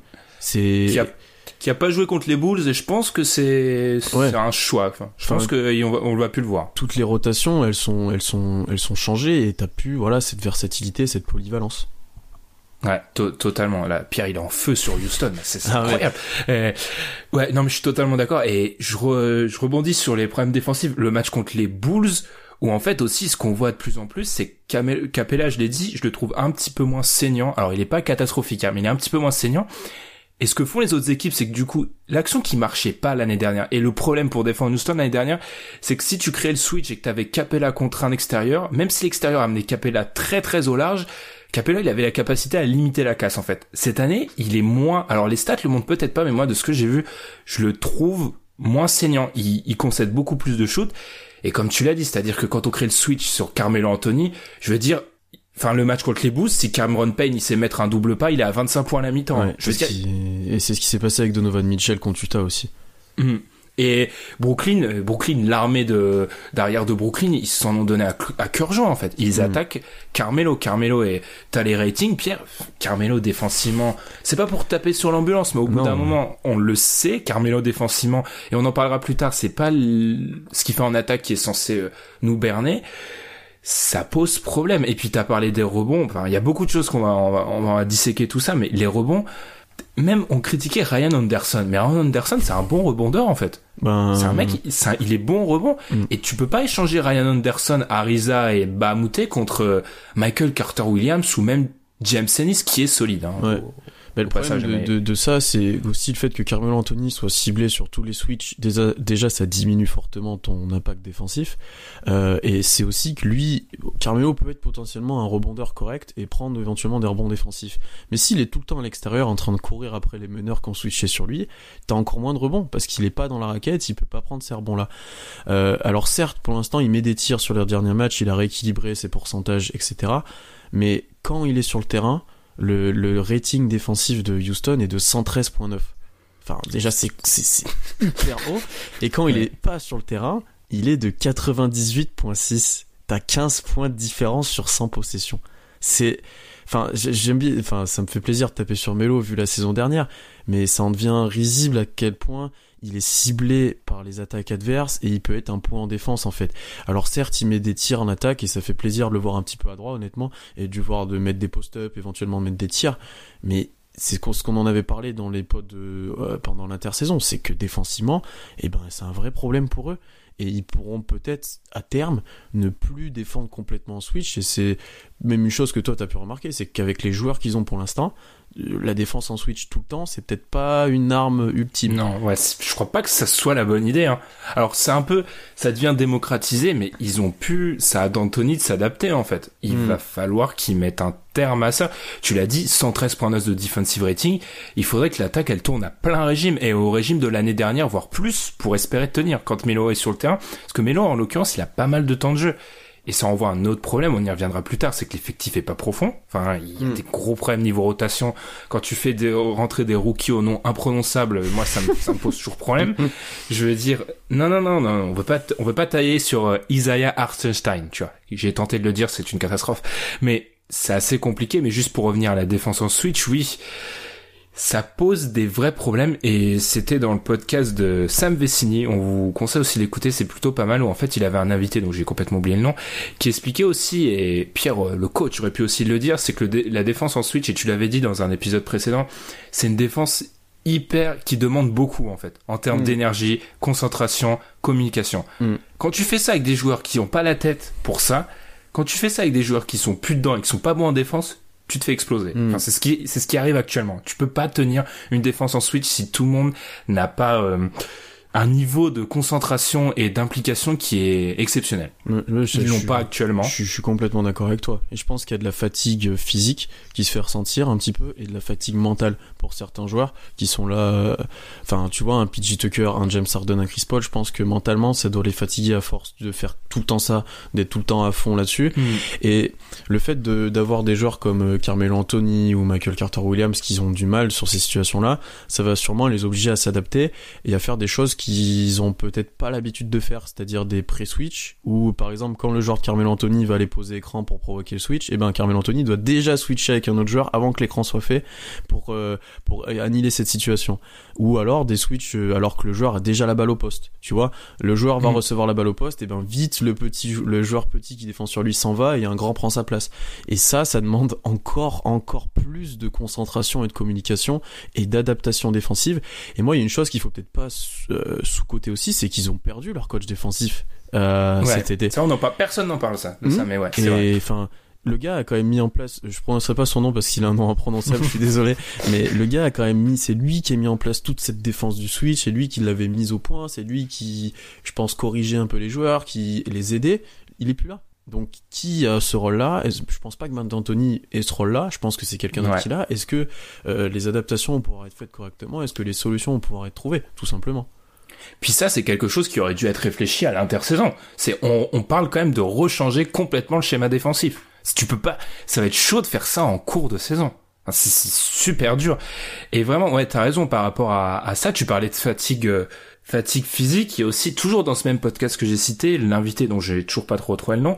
Il parlait aussi de quelque chose. Et là, on va pas faire de la psychologie de comptoir, mais aussi le fait que par rapport à cette équipe de Houston, il y aurait peut-être toujours le trauma de la finale de conf en fait. C'est-à-dire ils ont joué en switch pendant 82 matchs, euh, playoff, enfin bref, ils se sont mis par terre pour battre les Warriors. Ils étaient à une mi-temps de passer en finale NBA.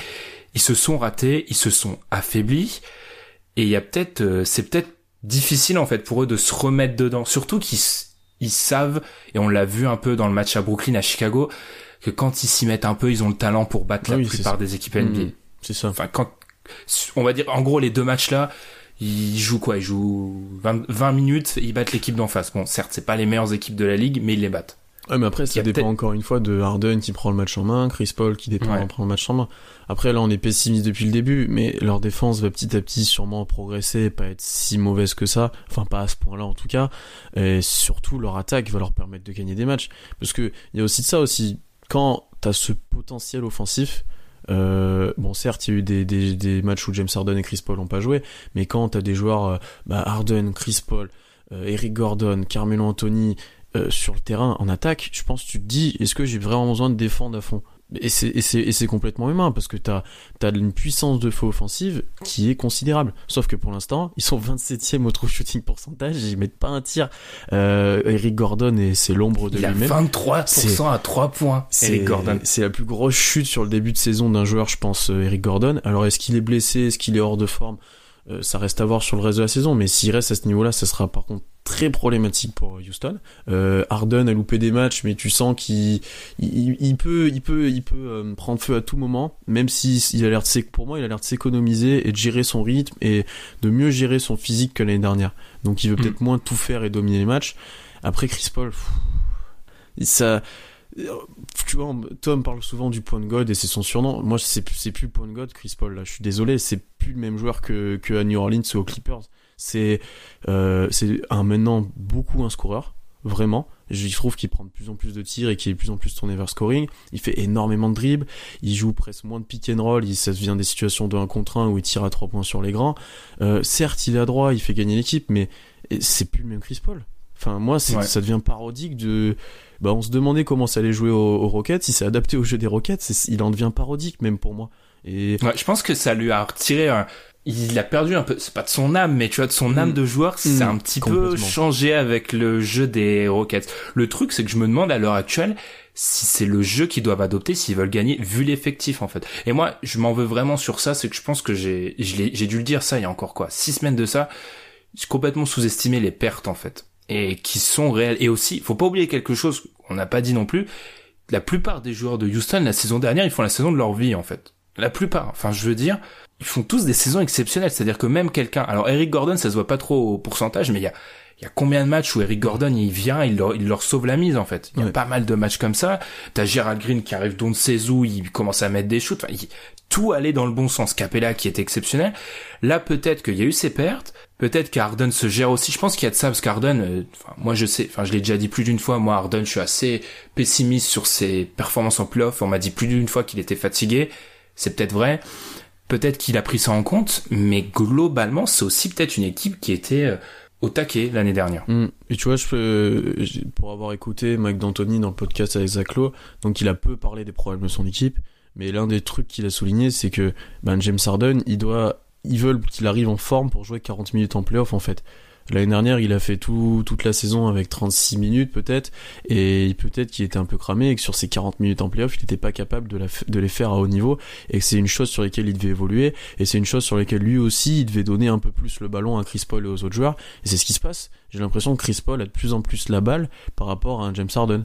Euh, qu'il a un peu euh, donné un peu plus de responsabilité à Chris Paul et qui s'économise un peu plus.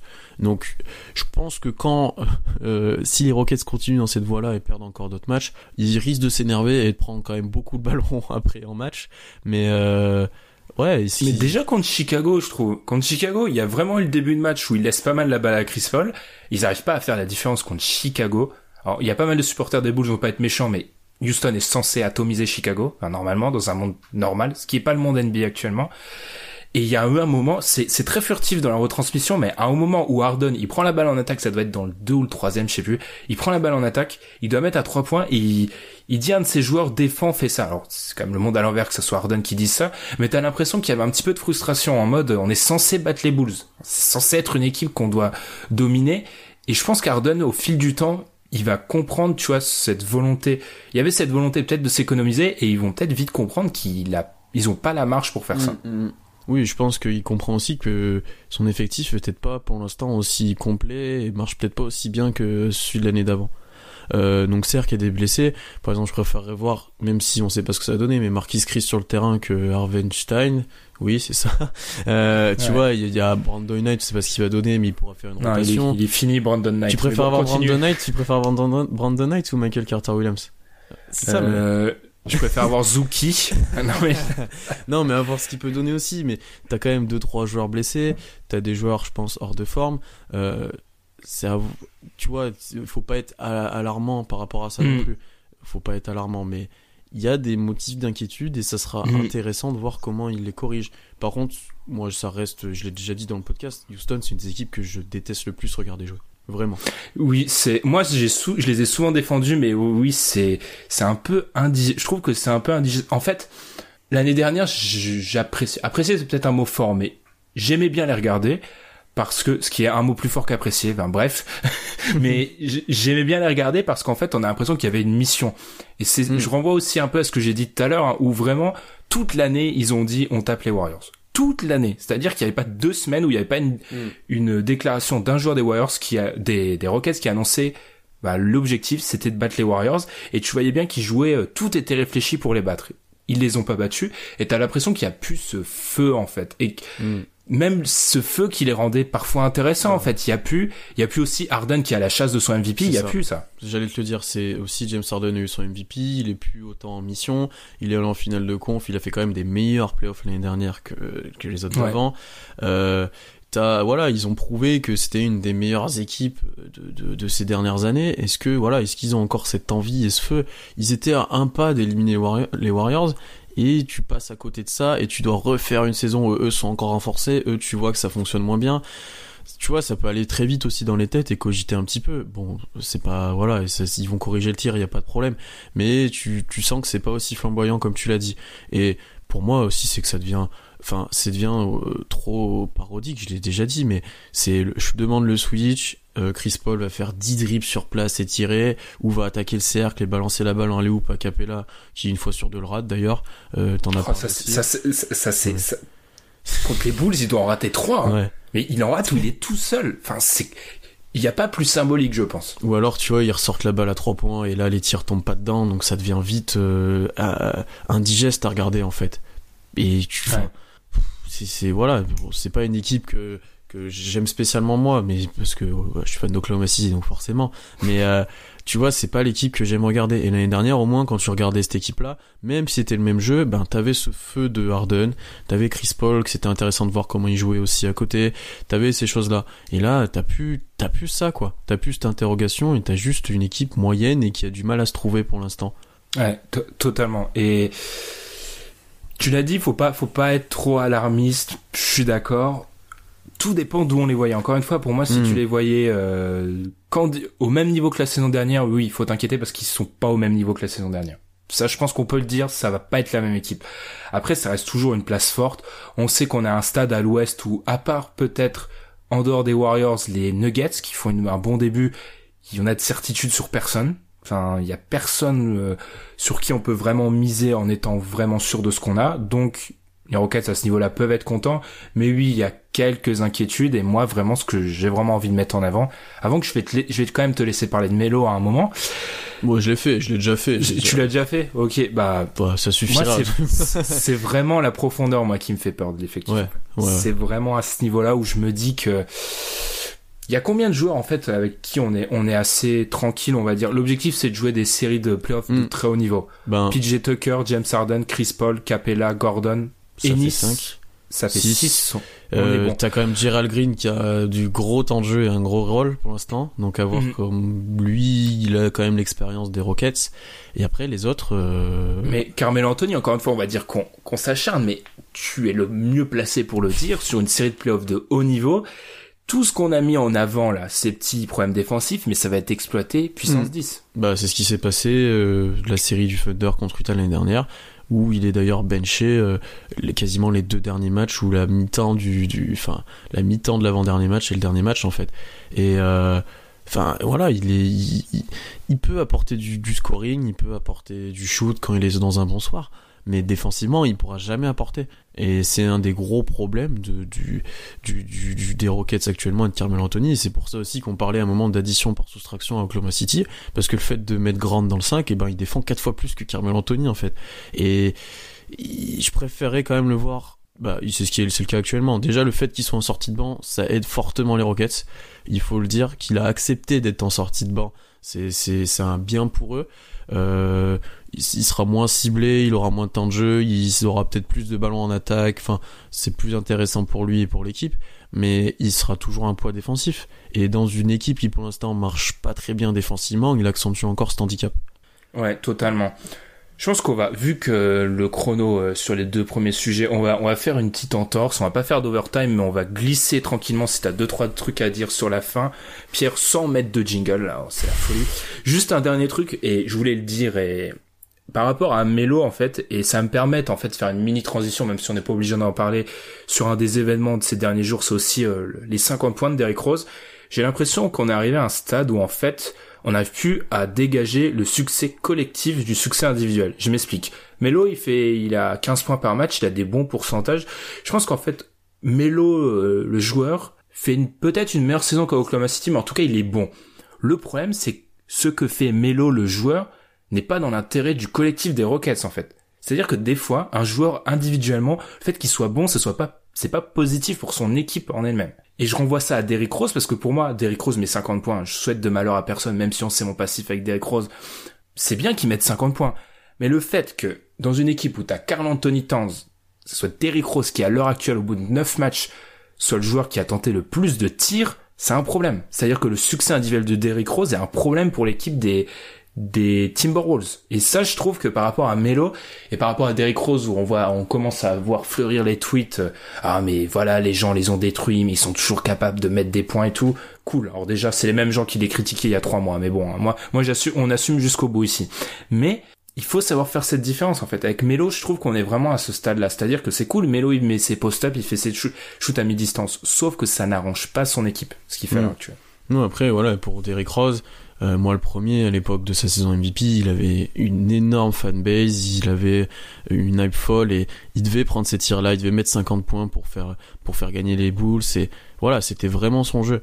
Là, cette année, même quand tu l'entends en parler, alors certes, c'est bien de le revoir en forme, c'est bien de le voir, bah, le match à 50 points, il fait gagner l'équipe. Mais le match Mhm. d'après, il fait les matchs d'avant, il, il score et ça fait pas du tout gagner l'équipe. Et c'est bien de le revoir en forme, mais tu, tu- enfin, c'est, c'est, c'est plus possible, quoi. Enfin, tu, il sait plus, lui, la- la- l'avenir des Wolves, et même quand tu l'entends parler dans ses déclarations, c'est un peu, ça a donné un peu de baume au cœur aux Wolves, certes, mais c'est très égoïste, quoi. C'est, euh, la seule déclara- déclaration de Derrick Rose dont je me souviens avant c'est ce match à 50 points, c'est je veux être sixième homme de l'année. Alors qu'on parle d'une équipe qui, était censée jouer le haut de tableau à l'ouest avant l'affaire Butler. On parle d'une équipe qui en proie à plein de problèmes en interne. Et le seul truc qui, enfin, dans un sens c'est bien, il essaie pas, pas développé ses problèmes, mais il a juste dit je veux être sixième homme de l'année, quoi. Il a pas parlé de comment Tons devait être mis en valeur, de comment le collectif avait du mal. Et ça, ça me, m'embête un petit peu pour un joueur au final avec son expérience et son vécu. Mm, totalement, oui.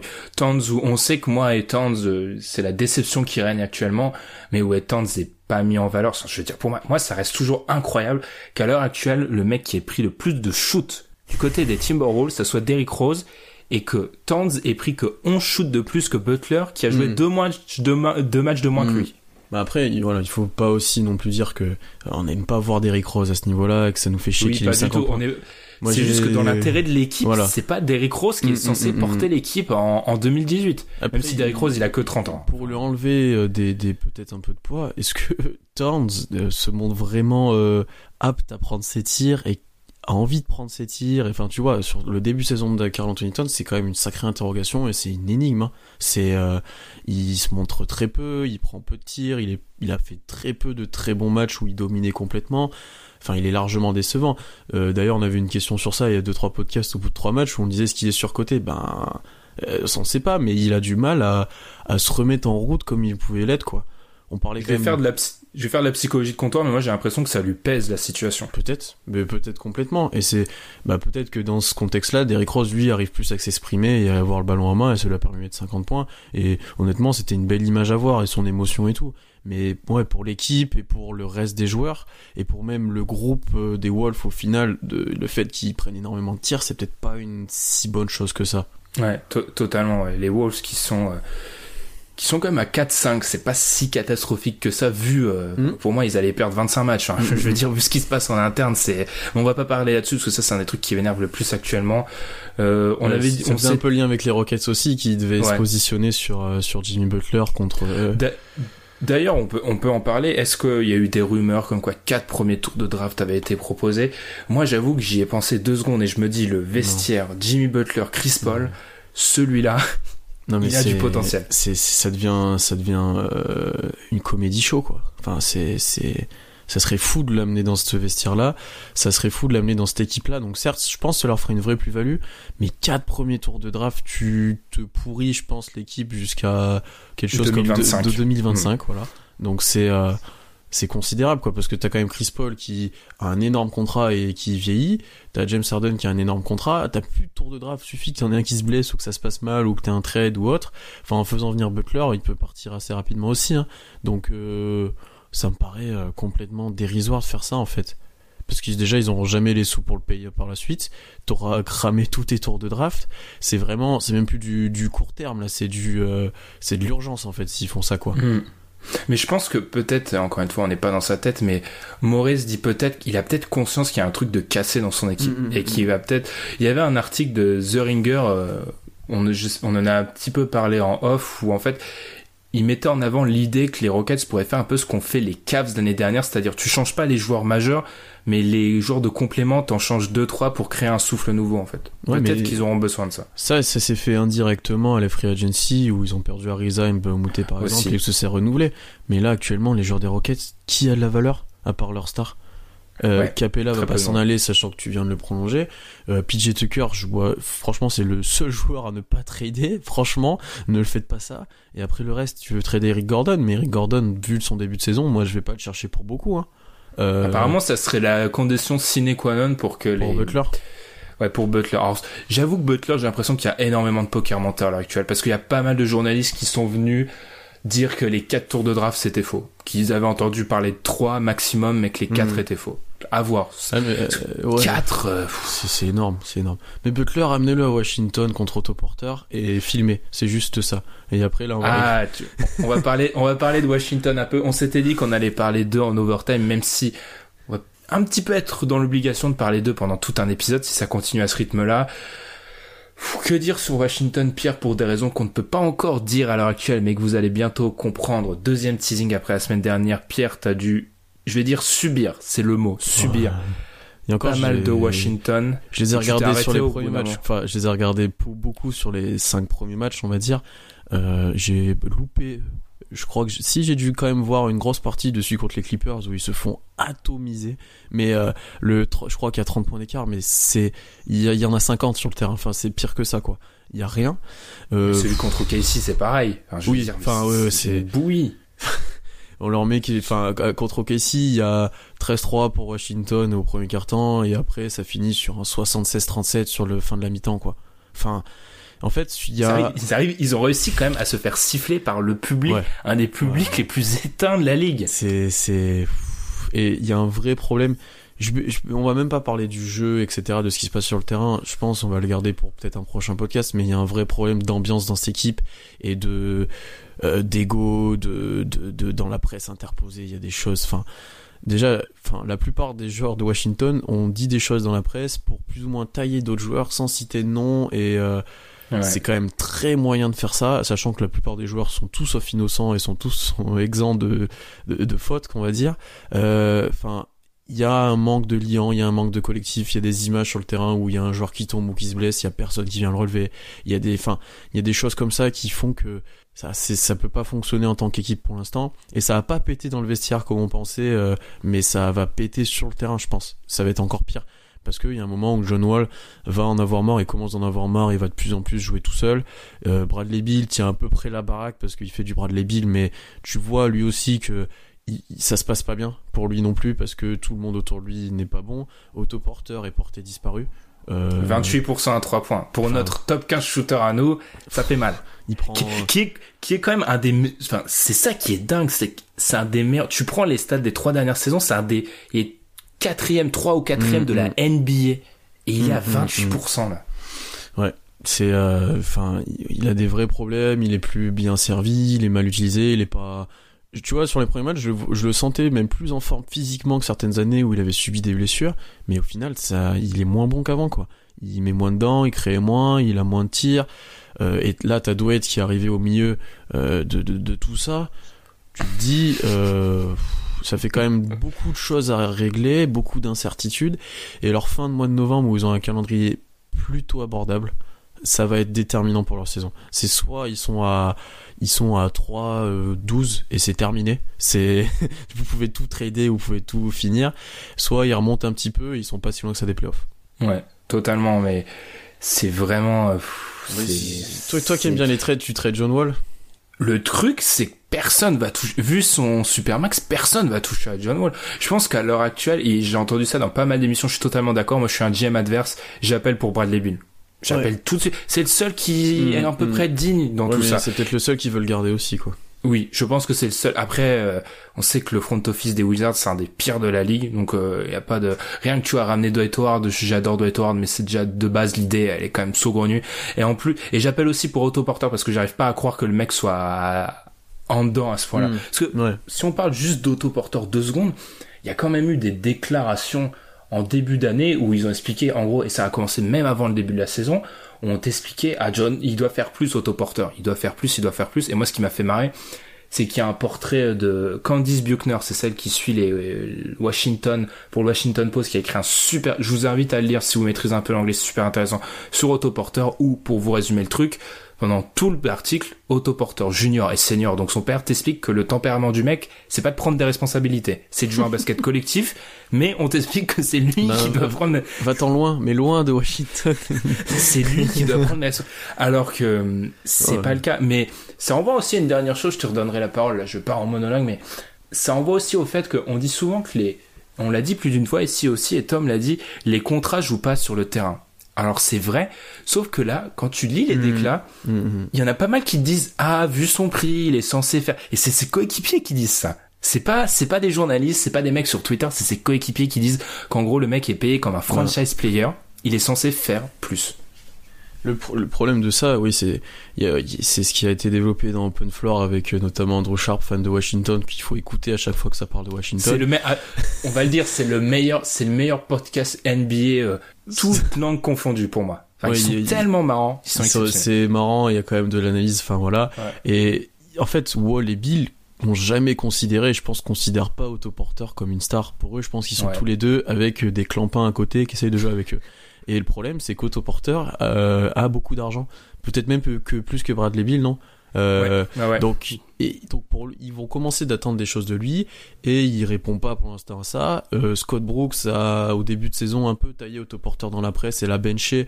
Euh, je crois que c'était au deuxième ou troisième match parce que pour lui il faisait pas les efforts défensifs et qu'il se donnait pas assez. Enfin, quand tu dis ça de ce qui est censé être ton meilleur défenseur, c'est quand même qu'il y a un gros problème dans l'équipe. C'est euh, Alors donc- que, je t'avais déjà dit, c'est le seul mec digne, en fait. Sur les trois dernières années, on va dire. Cette Ouais. année, il est, sur les premiers matchs, il est pas bon. Mais sur les deux, trois dernières années, c'est le mec le plus digne de Mm, l'effectif. mm, Avec Bradley Bill, c'est l'un des seuls euh, voilà qui, qui qui reste régulier et tout, même si voilà comme j'ai dit Bradley Bill, on voit que lui, il commence d'en avoir marre, je pense, de cette situation, mais je pense que c'est plutôt personnel que Ouais. Ouais. tu vois, je pense que Bradley Bill arrive à un point où je pense qu'il commence de comprendre qu'il faut qu'il parte de Washington s'il veut vraiment faire quelque chose. Ouais. Après, il reste, il a que 25 ans, Bradley Bill, donc Ouais, ça va, mais, ouais. l'horloge tourne, quoi. Il Mm, doit mm. commencer à se dire que, ouais, il faut partir. Mais après, toujours se méfier avec ces Wizards parce qu'ils nous avaient fait le coup il y a deux ans. Deux ans, ils étaient à 2-8.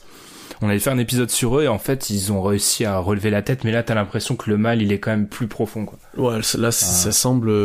En fait, c'est pas qu'ils perdent des matchs. Au début, ils ont perdu des matchs serrés, notamment contre Toronto. Bon, certes, il y avait pas Kawhi, mais tu vois, ça jouait. Euh, Il y a eu, il y a eu des matchs intéressants, mais tu sens que là, euh, sur les dernières sorties, ça devient quand même très, très, très problématique. Euh, défensivement, il y a rien. Ils ont un gros problème au rebond. Est-ce que Dwight pourra aider un petit peu ça? Ça n'a pas été du tout le cas contre Oklahoma City. Enfin. Ils défendent voir. pas défend en transition, c'est alors dans une ligue ouais, où non. personne défend en transition, eux, pff, alors c'est c'est le c'est le summum, ils ne Puis ils défendent sont- pas, ils regardent sont- les mecs. Ils, ils sont quand même beaucoup plus aussi dans la réaction que dans l'action, dans le sens où ils vont prendre un 3 points en transition. Il va se passer que John Wall va prendre la balle, va sprinter pour essayer de marquer, euh, va monter sur tout le monde. Une fois sur deux, va faire passage en force. Et euh, voilà, c'est ce qui va se passer souvent.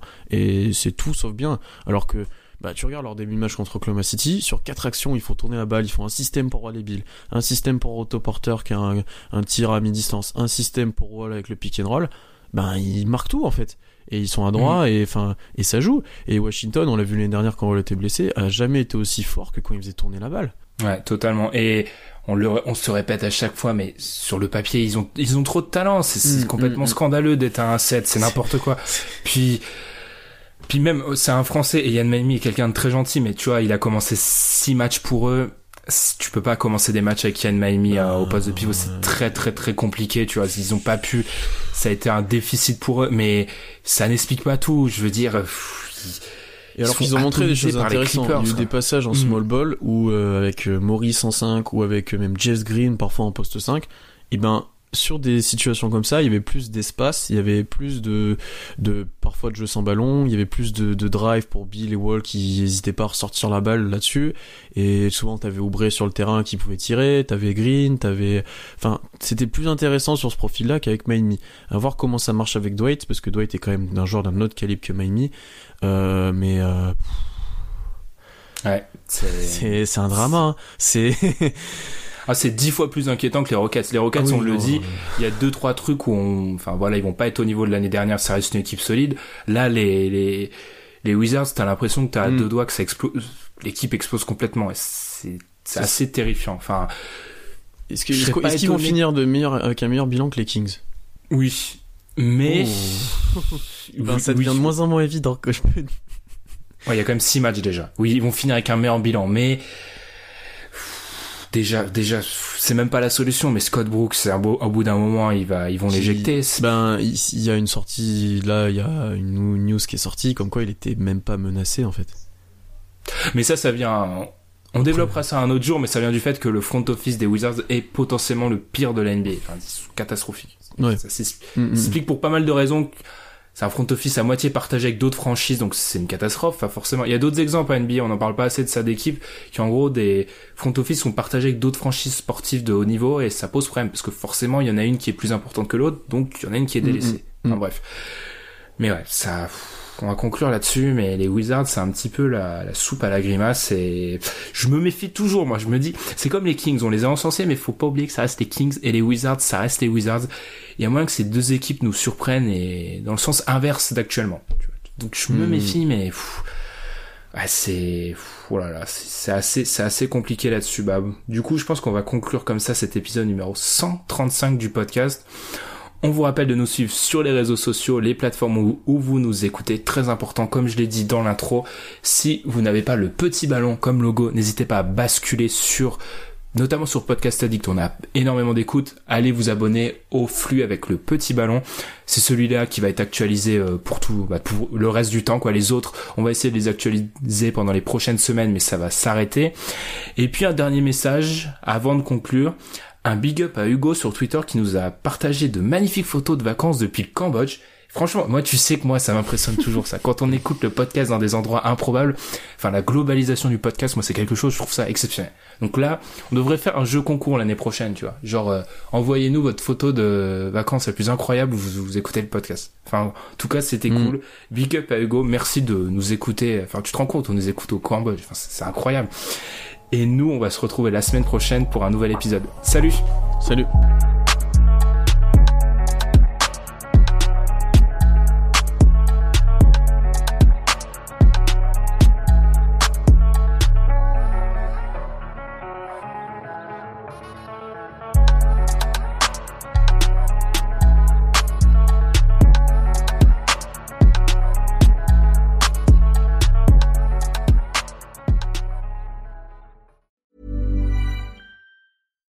When you make decisions for your company, you look for the no brainers. And if you have a lot of mailing to do, stamps.com is the ultimate no brainer. It streamlines your processes to make your business more efficient, which makes you less busy. Mail checks, invoices, legal documents, and everything you need to keep your business running with stamps.com. Seamlessly connect with every major marketplace and shopping cart. Schedule package pickups and see your cheapest and fastest shipping options from different carriers. With rates up to 89% off USPS and UPS rates. And with the Stamps.com mobile app, you can take care of mailing and shipping wherever you are. Make the same no brainer decision as over 1 million other businesses with Stamps.com. Sign up with Code PROGRAM for a four week trial, plus free postage and a free digital scale. No long term commitments or contracts. That's Stamps.com. Code PROGRAM.